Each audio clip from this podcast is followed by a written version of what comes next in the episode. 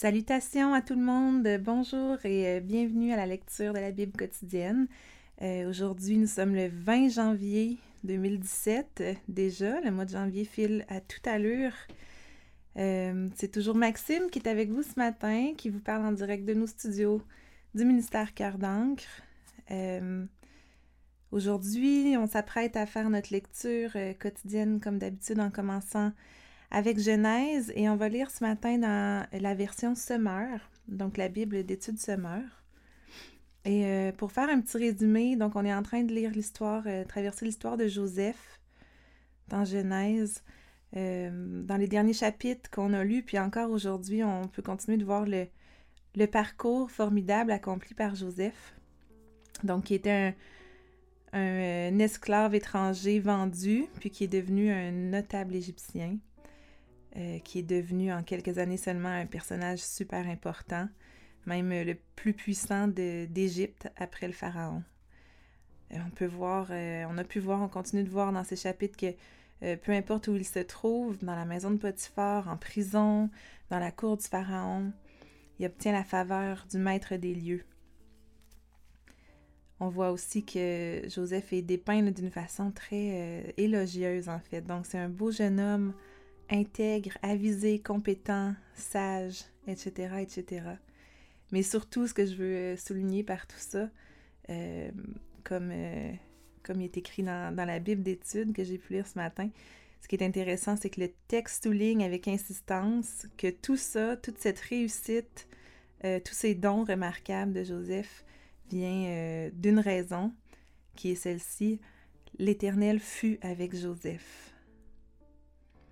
Donc, je vous invite à, garder ça en tête, à continuer de réfléchir à tout ça, alors qu'on va lire ce matin dans Genèse, euh, le chapitre 41, verset 14, jusqu'au chapitre 42, verset 24a. Alors, commençons la lecture ensemble. Alors le Pharaon envoya chercher Joseph, et sur le champ, on courut le faire sortir du cachot. On le rasa, on le fit changer d'habit et on l'introduisit auprès du Pharaon. Celui-ci dit à Joseph, J'ai fait un rêve et personne n'est capable de l'interpréter. Or, j'ai entendu dire qu'il te suffit d'entendre raconter un rêve pour pouvoir l'interpréter. Joseph répondit au Pharaon, Ce n'est pas moi, c'est Dieu qui donnera au Pharaon l'explication qui convient. Le Pharaon dit alors à Joseph, Dans mon rêve, je me tenais debout sur le bord du Nil. Sept vaches grasses et belles sortirent du fleuve et se mirent à paître sur la rive. Puis, sept autres vaches surgirent derrière elles, maigres, laides et décharnées. Elles étaient si misérables que je n'en ai jamais vu de pareilles dans tout le pays d'Égypte. Ces vaches décharnées et laides dévorèrent les sept vaches grasses, qui furent englouties dans leur ventre sans que l'on remarque qu'elles avaient été avalées. Les vaches maigres restaient aussi misérables qu'auparavant. Là-dessus, je me suis réveillée, puis j'ai fait un autre rêve. Je voyais sept épis, pleins et beaux, poussés sur une même tige, puis sept épis secs, maigres et desséchés par le vent d'Orient, poussèrent après eux. Les épis maigres engloutirent les sept beaux épis. J'ai raconté tout cela aux magiciens, mais aucun d'eux n'a pu me l'expliquer. Joseph dit au Pharaon Ce que le Pharaon a rêvé constitue un seul et même rêve. Dieu a révélé au Pharaon ce qu'il va faire, les sept belles vaches représentent sept années, tout comme les sept beaux épis. C'est un seul et même songe. Les sept vaches décharnées et laides qui ont surgi derrière les premières représentent aussi cette année, et les sept épis maigres, desséchés par le vent d'Orient, seront sept années de famine. Comme je l'ai dit au Pharaon, Dieu a révélé au Pharaon ce qu'il va faire. Il y aura d'abord sept années de grande abondance dans toute l'Égypte. Elles seront suivies de sept années de famine qui feront oublier toute cette abondance en Égypte, tant la famine épuisera le pays. Le souvenir même de l'abondance dont le pays aura joui s'effacera à cause de cette famine, car elle sévira très durement. Si le rêve du Pharaon s'est répété par deux fois, c'est que Dieu a irrévocablement décidé la chose et qu'il va l'exécuter sans délai. Maintenant donc, que le Pharaon choisisse sans tarder un homme avisé et sage et qu'il le mette à la tête du pays. Que le Pharaon agisse ainsi, qu'il nomme dans tout le pays des commissaires qui prélèveront le cinquième de toutes les récoltes d'Égypte durant les sept années d'abondance. Ils collecteront les vivres que produiront les bonnes années qui viennent. Ils emmagasineront le blé dans les villes sous l'autorité du Pharaon et le garderont comme réserve de vivres. Ces provisions serviront de réserve pour le pays en prévision des sept années de famine qui s'abattront sur l'Égypte. Ainsi, les habitants du pays ne mourront pas de faim. Cette proposition plut au Pharaon et à tous ses hauts fonctionnaires. Alors le Pharaon leur dit Trouverions-nous un homme aussi compétent que celui-ci en qui habite l'Esprit de Dieu? Le Pharaon dit à Joseph Puisque Dieu t'a fait connaître toutes ces choses, il n'y a personne qui soit aussi avisé et aussi sage que toi. Tu seras donc à la tête de mon royaume, et tout mon peuple obéira à tes ordres. Moi-même je ne serai au-dessus de toi que par le trône. Ainsi, lui dit-il, je te mets à la tête de toute l'Égypte. Et le Pharaon retira son anneau de sa main et le passa au doigt de Joseph. Il le fit revêtir d'habits de fin lin et lui suspendit un collier d'or au cou. Il le fit monter sur son deuxième char, et sur son parcours on cria À genoux. C'est ainsi qu'il le mit à la tête de toute l'Égypte. Le Pharaon dit encore à Joseph Je suis le Pharaon, mais sans ton ordre, personne dans tous les pays ne lèvera le petit doigt, ni ne se déplacera. Le Pharaon nomma Joseph Tsafnat Paena il lui donna pour femme Asnath, fille de Potiphéra, un prêtre d'On.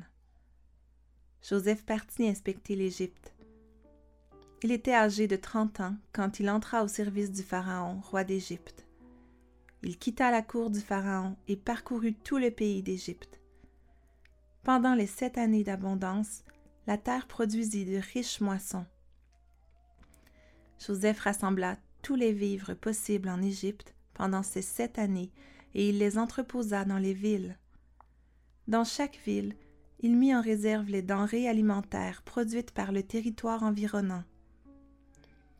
Il entreposa du blé en aussi grande quantité que le sable de la mer. Il y en avait tant que l'on cessa d'en faire le compte, car cela dépassait toute mesure. Avant la période de famine, Asnath, fille de Potiphéra, prêtre d'On, donna deux fils à Joseph. Il appela son premier-né Manassé, celui qui fait oublier. Car, dit-il, Dieu m'a fait oublier toutes mes souffrances et ma séparation de la famille de mon père. Il donna au second le nom d'Éphraïm, fécond. Car Dieu, dit-il, m'a rendu fécond dans le pays où j'ai connu l'affliction. Les sept années où l'abondance avait régné en Égypte touchèrent à leur terme, et les sept années de famine commencèrent, comme Joseph l'avait prédit. La famine sévissait dans tous les pays, mais il y avait du pain dans toute l'Égypte. Quand la population de l'Égypte n'eut plus de pain, elle en réclama à grands cris au Pharaon, qui dit à tous les Égyptiens Adressez-vous à Joseph, et faites ce qu'il vous dira. La famine sévissait dans toute la contrée. Joseph ouvrit tous les entrepôts du pays et vendit du blé aux Égyptiens. Mais la disette s'aggrava encore en Égypte. De tous les pays environnants, on y venait acheter du blé auprès de Joseph, car la famine était grande sur toute la terre. Quand Jacob apprit que l'on vendait du blé en Égypte, il dit à ses fils Pourquoi restez-vous là à vous regarder les uns les autres? J'ai appris qu'il y a du blé en Égypte. Allez-y donc et rapportez-nous-en du grain pour que nous puissions survivre et que nous ne mourions pas de faim. Dix frères de Joseph partirent donc pour acheter du blé en Égypte. Quant à Benjamin, le frère de Joseph, Jacob ne l'avait pas laissé partir avec eux, car il s'était dit Il ne faut pas qu'il lui arrive malheur. Les fils d'Israël arrivèrent en Égypte au milieu des autres gens qui s'y rendaient, car la famine sévissait au pays de Canaan. Joseph gouvernait tout le pays. C'était lui qui supervisait la vente du blé à toute la population du pays. Les frères de Joseph vinrent donc et se prosternèrent devant lui, face contre terre. Joseph aperçut ses frères et les reconnut mais il se comporta vis-à-vis d'eux comme un inconnu et leur parla durement. Il leur demanda D'où venez-vous Du pays de Canaan, répondirent-ils, pour acheter de quoi manger. Joseph reconnut bien ses frères, mais eux ne le reconnurent pas. Alors, il se souvint des rêves qu'il avait eus à leur sujet. Vous êtes des espions, déclara-t-il, c'est pour repérer les points faibles du pays que vous êtes venus. Non, monseigneur, protestèrent-ils, tes serviteurs sont seulement venus pour acheter des vivres. Nous sommes tous fils d'un même père, nous sommes des gens honnêtes et non des espions. Pas du tout, répliqua-t-il. Vous êtes venus pour repérer les points faibles du pays. Mais, dirent-ils, nous, tes serviteurs, nous étions douze frères, fils d'un même père, habitants du pays de Canaan.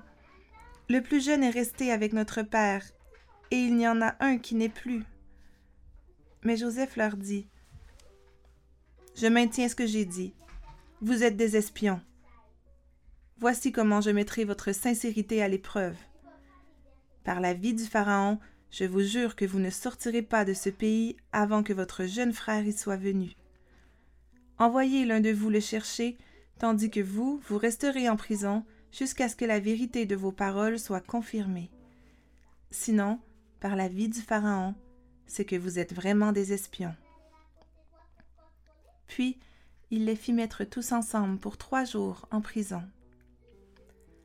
Le troisième jour, Joseph leur dit Je suis un homme qui révère Dieu. Faites donc ce que je vous dis, et vous aurez la vie sauve si vous êtes des gens sincères, que l'un de vous, votre frère, reste ici en prison. Quant aux autres, vous partirez, vous emporterez du blé pour vos familles qui connaissent la famine. Mais ramenez-moi votre jeune frère, cela prouvera que vous avez dit vrai, et vous ne mourrez pas. Ils acceptèrent de faire ainsi. Ils se dirent l'un à l'autre, Certainement, nous sommes punis à cause de ce que nous avons fait à notre frère, car nous avons vu sa détresse quand il nous suppliait, et nous ne l'avons pas écouté. Voilà pourquoi nous nous trouvons nous-mêmes à présent dans la détresse. Ruben leur rappela. Ne vous avais-je pas dit, ne vous rendez pas coupable d'un tel péché envers cet enfant? Mais vous ne m'avez pas écouté. Voilà pourquoi nous devons maintenant payer pour sa mort. Ils ne savaient pas que Joseph les comprenait, car il se servait d'un interprète pour communiquer avec eux. Joseph s'éloigna et pleura.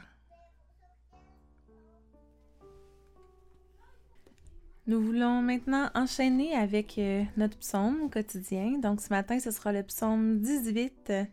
Nous lirons euh, la première moitié, donc les versets 1 à 20.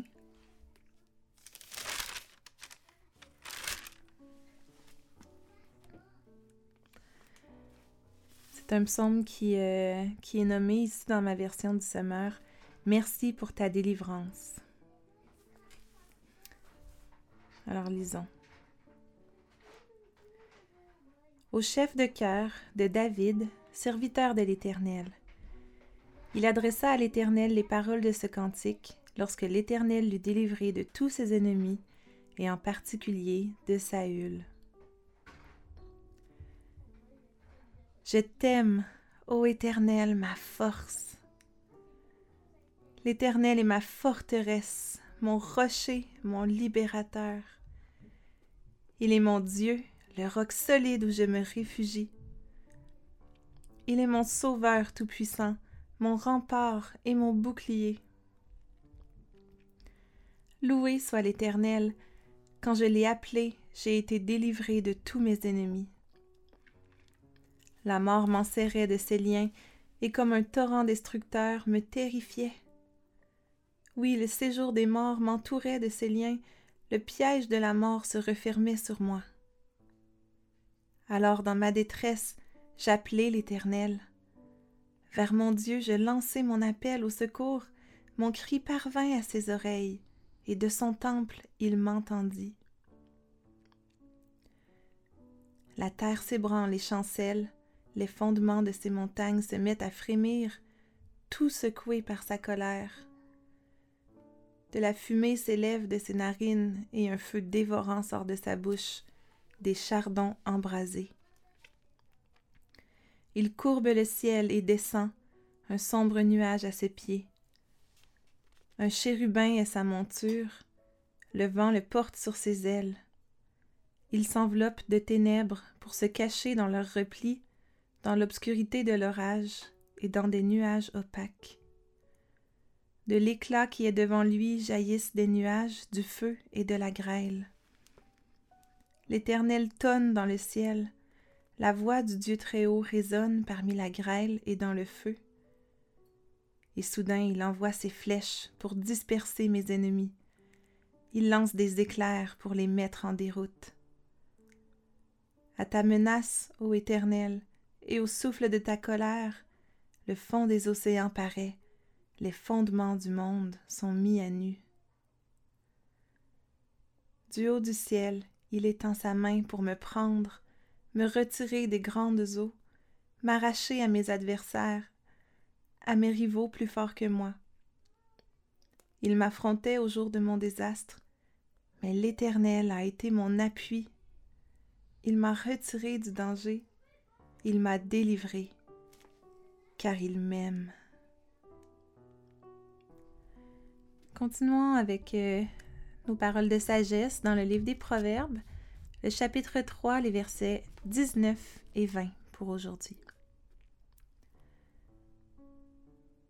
C'est avec la sagesse que l'Éternel a fondé la terre, et avec l'intelligence qu'il a disposé le ciel. Par sa science, il a fait jaillir l'eau des sources et ordonné aux nuages de répandre la rosée. Et nous voulons conclure avec euh, notre texte du Nouveau Testament, toujours dans le livre de Marc. Euh, nous sommes rendus aujourd'hui, le 20 janvier, au chapitre 12 de Marc. Et on va commencer la lecture au, au verset 37b. Nous lirons jusqu'au chapitre 13, le verset 13. Ouvrons nos cœurs à, cette parole. Il y avait là une foule nombreuse qui écoutait Jésus avec un vif plaisir. Il disait dans son enseignement Gardez-vous des spécialistes de la loi. Ils aiment à parader en costume de cérémonie être salué sur les places publiques, avoir les sièges d'honneur dans les synagogues et les meilleures places dans les banquets. Mais ils dépouillent les veuves de leurs biens, tout en faisant de longues prières pour l'apparence. Leur condamnation n'en sera que plus sévère. Puis Jésus s'assit en face du tronc. Il observait ceux qui y déposaient de l'argent. Beaucoup de riches y avaient déjà déposé de fortes sommes quand arriva une pauvre veuve qui déposa deux petites pièces, une somme minime. Alors Jésus appela ses disciples et leur dit Vraiment, je vous l'assure, cette pauvre veuve a donné bien plus que tous ceux qui ont mis de l'argent dans le tronc, car tous les autres ont seulement donné de leur superflu, mais elle, dans sa pauvreté, elle a donné tout ce qu'elle possédait, tout ce qu'elle avait pour vivre. Comme Jésus sortait du temple, un de ses disciples lui dit Regarde, maître, quelle belle pierre Quel édifice magnifique Jésus lui répondit Oui, regarde bien ces grandes constructions. Il ne restera pas une pierre sur une autre tout sera démoli. Puis il alla s'asseoir sur les pentes du mont des Oliviers, en face du temple. Pierre, Jacques, Jean et André le prirent à part et lui demandèrent Dis-nous, quand cela se produira-t-il et à quel signe reconnaîtra-t-on que tous ces événements seront près de s'accomplir? Là-dessus, Jésus leur dit Faites attention que personne ne vous induise en erreur. Plusieurs viendront sous mon nom en disant Je suis le Messie, et ils tromperont beaucoup de gens. Quand vous entendrez parler de guerre et de menaces de guerre, ne vous laissez pas troubler, car cela doit arriver, mais ce ne sera pas encore la fin. En effet, on verra se dresser une nation contre une nation, un royaume contre un autre. Il y aura en divers lieux des tremblements de terre et des famines, mais ce ne seront que les premières douleurs de l'enfantement. Quant à vous, faites attention à vous-même on vous traduira devant les tribunaux des Juifs, on vous fouettera dans les synagogues, vous comparaîtrez devant des gouverneurs et des rois à cause de moi, pour leur apporter un témoignage. Il faut avant tout que la bonne nouvelle soit annoncée à toutes les nations. Quand on vous emmènera pour vous traduire devant les autorités, ne vous inquiétez pas à l'avance de ce que vous direz, mais dites simplement ce qui vous sera donné au moment même car ce n'est pas vous qui parlerez, mais l'Esprit Saint. Le frère livrera son propre frère pour le faire condamner à mort, et le père livrera son enfant. Des enfants se dresseront contre leurs parents et les feront mettre à mort. Tout le monde vous haïra à cause de moi. Mais celui qui tiendra bon jusqu'au bout sera sauvé.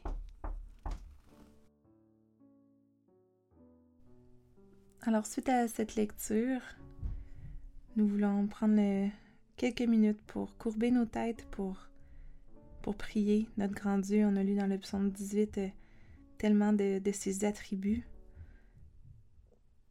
qui nous rappellent à quel point on a un grand Dieu. Donc, on veut euh, se présenter devant lui puis euh, le prier ensemble. Prions. Seigneur Dieu, éternel Tout-Puissant, toi qui es ma forteresse, mon rocher, mon libérateur. Mon Dieu, toi qui es un roc solide, un rempart, un bouclier. Toi qui es notre Sauveur tout-puissant. Oui, Père éternel, on voit comme combien tu es, redoutable. Seigneur, euh, on voit comment tu maîtrises tout sur la terre, comment à ta menace et au souffle de ta colère, le fond des océans paraît. Seigneur, on voit combien tu, as le contrôle sur tous les éléments de la terre, sur la nature au grand complet, combien tu es grand?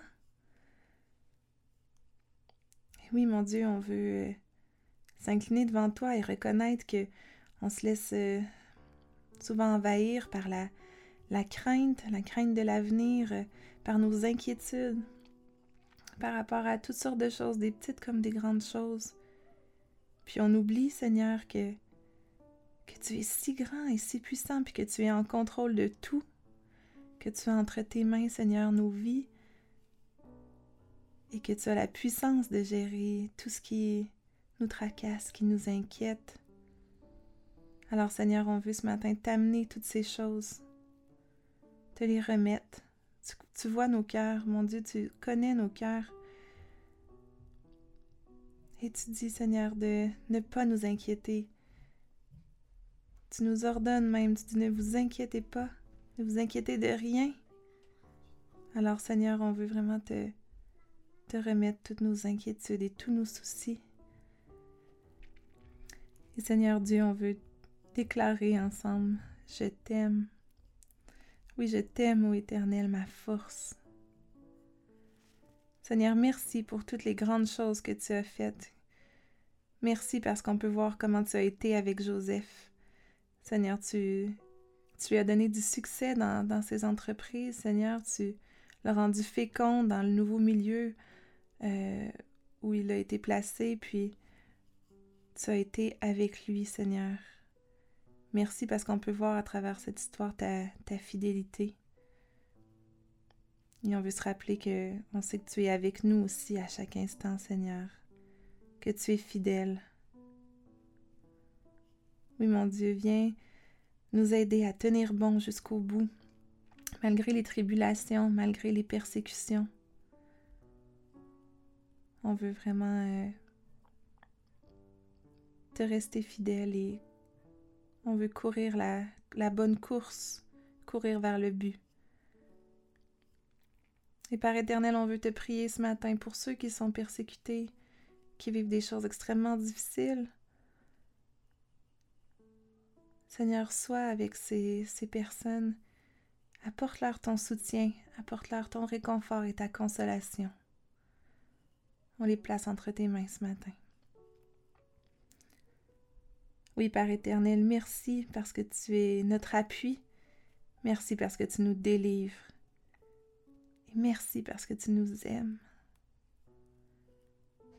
Sois loué et glorifié en toutes choses aujourd'hui.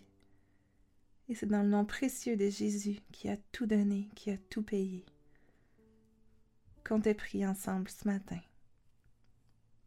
Amen.